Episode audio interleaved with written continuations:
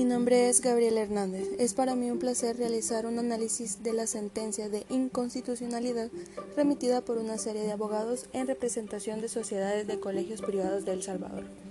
Esta solicitud de inconstitucionalidad está remitida al decreto legislativo 533, emitido el 10 de enero del 2018 por la Asamblea Legislativa.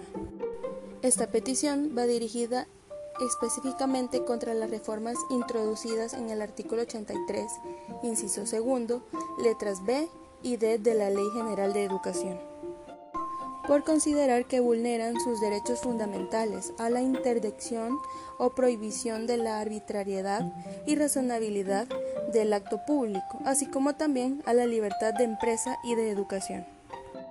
Los abogados Salvador Enrique Anaya, Barraza y Ulises Antonio Jovel alegan que estas reformas vulneran una serie de derechos que poseen las instituciones de educación privada. Las reformas implementadas al artículo 83 buscan implementar medidas que permitan un acuerdo justo entre las partes afectadas en los incrementos a los costos académicos.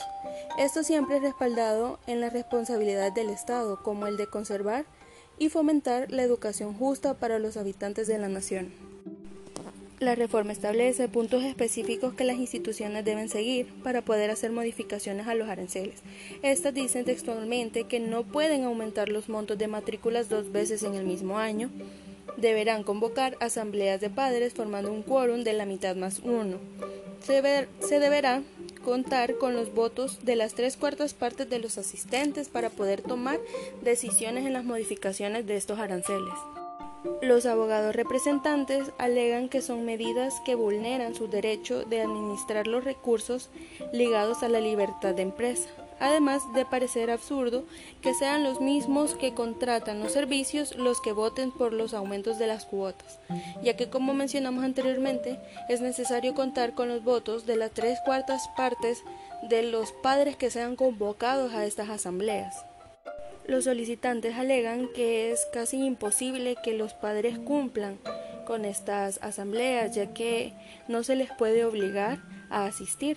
Entonces, eh, para ellos es absurdo que sean ellos los que deben votar, ya que son los mismos que consumen este servicio, por lo cual nunca van a ser aumentadas las cuotas si no se logran estos votos. Entonces, para ellos esto es una violación a la libertad de empresa, ya que ellos se encuentran limitados a la decisión de un tercero.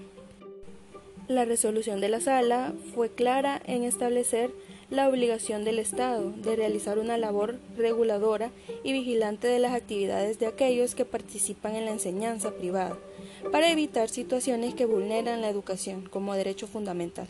Y partiendo de ahí, se declara no al lugar el amparo contra la ley autoaplicativa solicitada por los peticionarios, por no existir las violaciones constitucionales señaladas, ya que es parte de la obligación del Estado garantizar el acceso a una educación justa y accesible para las personas, independientemente sea una educación privada o pública.